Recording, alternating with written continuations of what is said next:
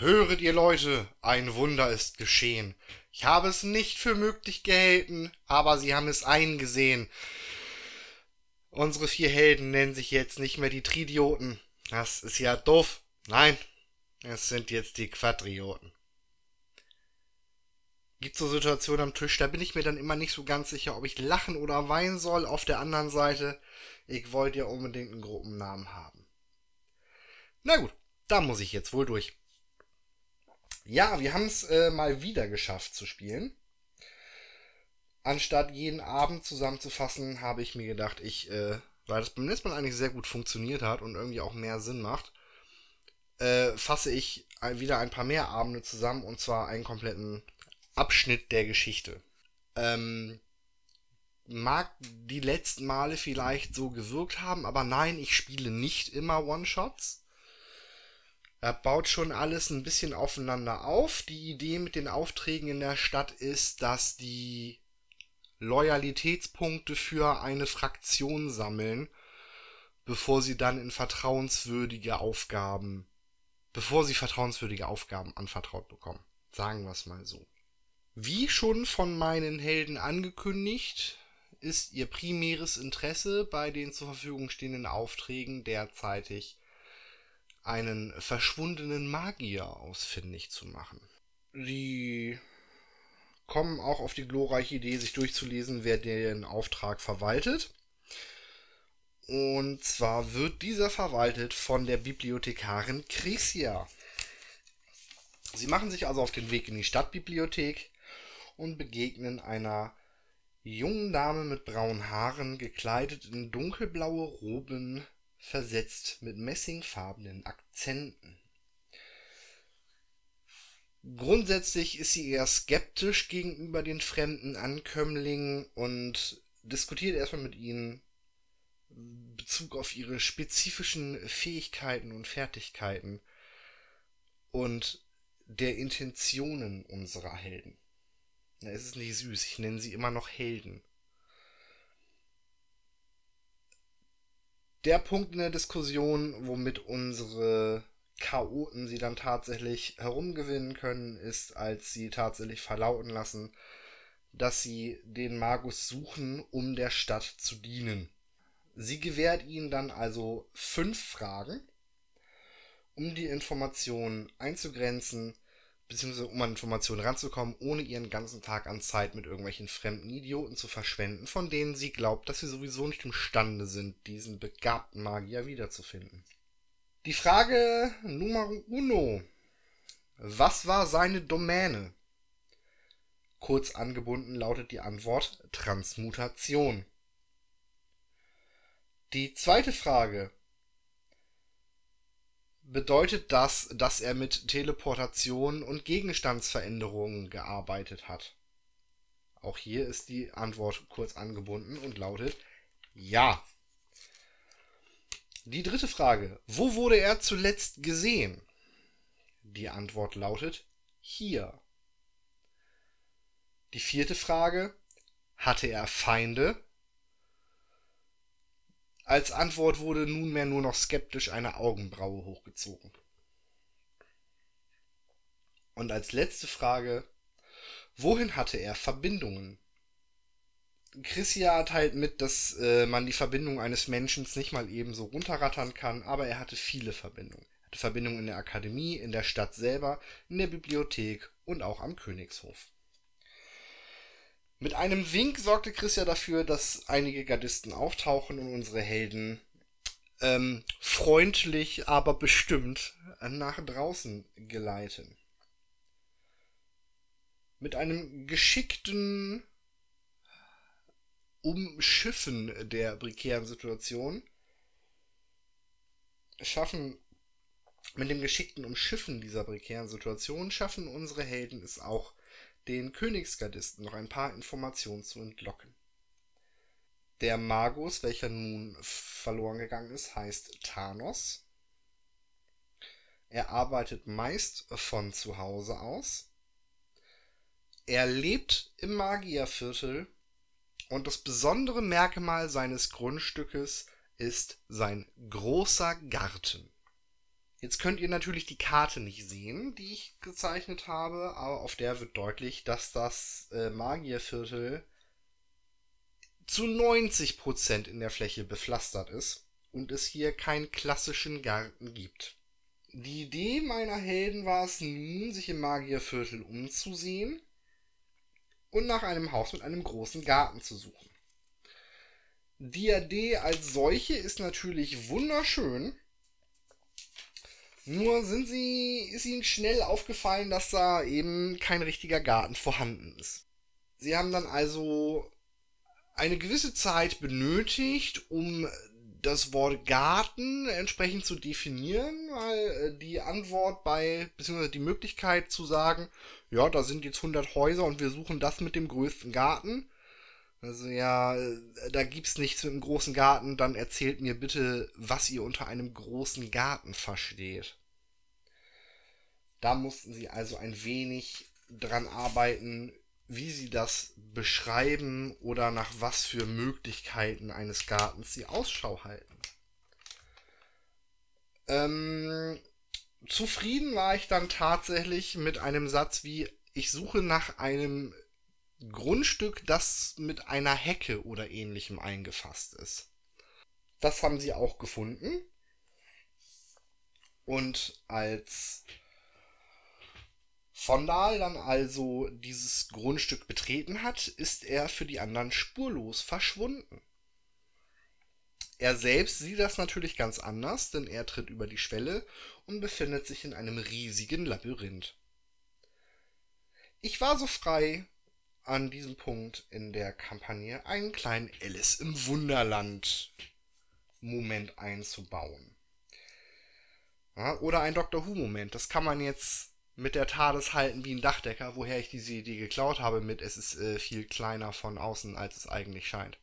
Oder, um es mit den Originalworten zu, zu sagen, it's much bigger on the inside. Ja, ist es. War voller Absicht. Vondal, Erik, Pelin und Grimhelm befinden sich nun also in einem Heckenlabyrinth. Jetzt hat man als Spielleiter mehrere Möglichkeiten, ein solches Labyrinth zu gestalten. Eine sehr beliebte Variante ist es, sich vorher ein Labyrinth auszumalen und das durchlaufen lassen oder so ein Kinder-Durchmalrätsel zu benutzen. Das können wir bei Gelegenheit mal in einer gemeinsamen Podcast-Folge mit dem Rio mal besprechen, wie man Labyrinthe rennen kann.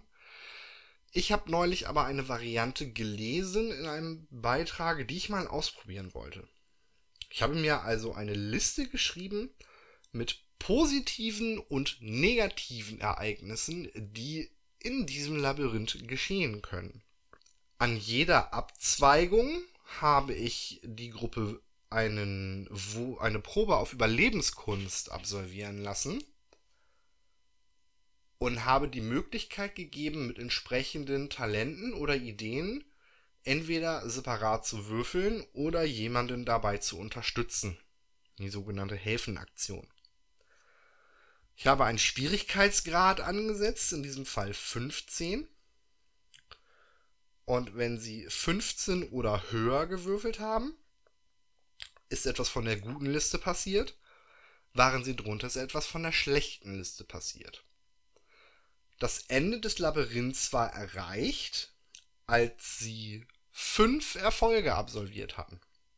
Möchte an dieser Stelle anmerken, dass nur meine Spielgruppe so ein fantastisches Würfelglück hat. Auf Level 5 mit einem Übungsbonus von mindestens 3 und einem Überlebenscharakter, der das also auch noch als Hauptattribut dabei hat. Sie also eine Probe mit plus 6 würfeln sie also nur noch eine 9 würfeln müssen. Auf einem 20-seitigen Würfel. Die Erfolgschance sollte also bei ungefähr 55% liegen. Ich würde gern die Tatsache verheimlichen, dass sie 13 Mal geworfen haben. Naja. Dann gab es noch die eine oder andere Rätselkammer im Labyrinth. Auf die möchte ich hier jetzt nicht weiter eingehen, weil ähm, das klaut die eine oder andere Idee für Spieler. Das sind nämlich durchaus in der Community bekannte Rätsel, wie zum Beispiel der endlose Countdown oder die vier Ketten in der Ecke. Ja, Spielleiter werden wissen, wovon ich rede, und Spieler werden sich davon überzeugen lassen. Solltet ihr Interesse daran haben, über Rätselräume mal eine einzelne Folge zu haben, dann lasst ihr das gerne in den Kommentaren nach. Dann schnacken Rio und ich dabei Gelegenheit mal drüber. Sie haben es also nach diversen Verlusten geschafft, das Labyrinth zu durchschreiten und stehen vor dem Haus von Thanos. Die Helden kommen also an das Haus von Thanos. Die Scheiben sind mit Butzengläsern versehen und von Ruß von innen geschwärzt. An der Haupteingangstür befinden sich arkane Runen. Unsere Helden schaffen es, die meisten von ihnen zu entschlüsseln. Sie haben verschiedenste Bedeutungen. Eingang, Ausgang, Weg, Passage, Sicht, Auskunft, Maueröffnungsmaß, Lichtmaß, Beschlagsrichtung, Anschlag. Dem einen oder anderen wird ein Muster auffallen, ist eine Berufskrankheit, kann ich nichts für. Und das Passwort für diese Tür ist es, den Weg ihrer Reise zu beschreiben. Also durch den Eingang folgten sie durch einen Weg, gelangen an eine Passage ins Haus und dann hoffentlich durch einen Ausgang wieder nach draußen. Das haben sie überraschend schnell gelöst. Und damit meine ich wirklich überraschend schnell. Das hat keine fünf Minuten gedauert. Nach erfolgreicher, ich nenne es mal Eingabe dieser Runen, öffnet sich die Tür und Grimhelm findet außerdem einen magischen Ring. Die Helden betreten ein halbrundes Foyer. Sie entdecken einen Türschlitz gegenüber einer Tür dieser Türschlitz ist so geformt, dass eine ungefähr 25 mm durchmessende Kugel hindurchpassen würde. Des Weiteren befindet sich im Raum ein Sofa, Tisch, zwei Sessel, eine Schüssel mit Glaskugeln, Durchmesser ungefähr 25 mm. Na, merkst du? Gut. Dafür wiederum haben sie überraschend lange gebraucht und mit einem Schwierigkeitsgrad von 10 befindet sich unter der besagten Schüssel mit den Glaskügeln ein Zettel. Auf diesem Zettel steht Schlamm ohne Blut, Gras ohne Sonne, Blut, dann Gras, Schlamm, dann Himmel, stirb nicht. Jetzt muss ich sagen, dass meine Helden relativ schnell auf die Lösung des Rätsels gekommen sind. Nein, das ist so nicht richtig. Sie haben verstanden, wie das Rätsel funktioniert, taten sich dann aber sehr schwer damit, die Farben tatsächlich zuzuordnen, was ähm, am mangelnden Verständnis der Farbtheorie lag als sie es dann tatsächlich gelöst haben, so ein bisschen mit Brute Force, der Barbar hat sich da dann mitunter hingestellt, wenn sie sich nicht sicher waren und hat da Kügelchen hintereinander reingeschoben. Wenn eine Kugel falsch reingeschoben wird, werden alle bis dato reingeschobenen Kugeln wieder rausgespuckt und machen 1W4 Wuchtschaden. Kann man hochschrauben, kann man runterschrauben, je nachdem, wie man es gerade braucht. Für eine Level 5 Gruppe, die vorher die zu dem Zeitpunkt noch relativ fit war, war das okay. Da sie doch im Labyrinth zuvor mehr Encounter hatten, als ich vorher erwartet hatte, wäre es besser gewesen, den Schaden hier ein bisschen zu reduzieren. Da habe ich mich ein wenig verkalkuliert, aber nicht maßgeblich. Man hätte das auch mit einen Münzwurf machen können, dass jede Kugel ein oder zwei Auer macht, anstatt eins bis vier.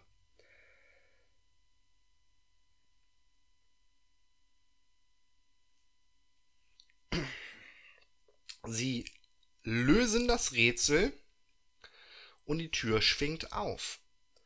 Auf der anderen Seite der Wand befindet sich wieder ein halbrunder Raum und ihm gegenüber ist ein Treppenaufgang für eine Wendeltreppe nach oben der äußeren runden Wand entlang auf jeder Seite befinden sich drei Rüstungen. Unser Schurke von Nahl.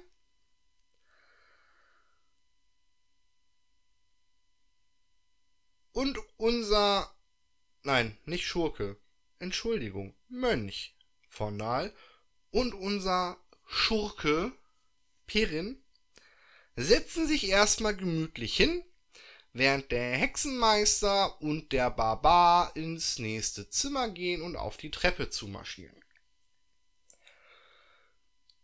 Die animierten Rüstungen, die da zurückgelassen wurden, um den Weg nach oben ins Laboratorium zu verteidigen, fanden das jetzt relativ unlustig und haben kurzerhand als Reaktion auf Never Split the Party äh, einfach mal äh, Never Kill a NPC, äh, Never Kill a PC gespielt. Und ich konnte in einem heillosen Durcheinander dabei zusehen, äh, wie einer meiner Spieler nach dem anderen nach vorne gerannt ist, um von den animierten Rüstungen umgeholzt zu werden. Was ich auch nicht anders beschreiben kann. Also erstmal sind zwei Reihen, haben eine Rüstung weggeböllert innerhalb von einer Runde. Haben dann von der zweiten belebten Rüstung ordentlich auf die Mütze kassiert Dann ist der Mönch rein, hat einen rausgezogen, einen Medizincheck verhauen, womit der Hexenmeister dann auf einmal zwei verhauene Todesretter hatte. Mit dem Ergebnis, dass sich Schurke und Mönch gedacht haben, ja, da gehen wir jetzt rein. Mein Herz ist voller Trauer. Aber an diesem Moment haben wir festgestellt, dass die Quadrioten Geschichte sind. Mein erster Total Party Kill. Wusste nicht so richtig, wie ich damit umgehen soll und habe dann auch in den darauffolgenden Tagen ein paar Mal gefragt, ne, wie seht ihr das? Hab ich das zu hart gebaut? Hab ich das unfair gespielt? Und ich habe von allen vier Spielern unabhängig voneinander die Rückmeldung bekommen, ne, wir haben uns einfach nur saublöd angestellt und haben das verdient. Ja. Und so geht sie also zu Ende die Legende von meinen Quadrioten. Bis zum nächsten Mal.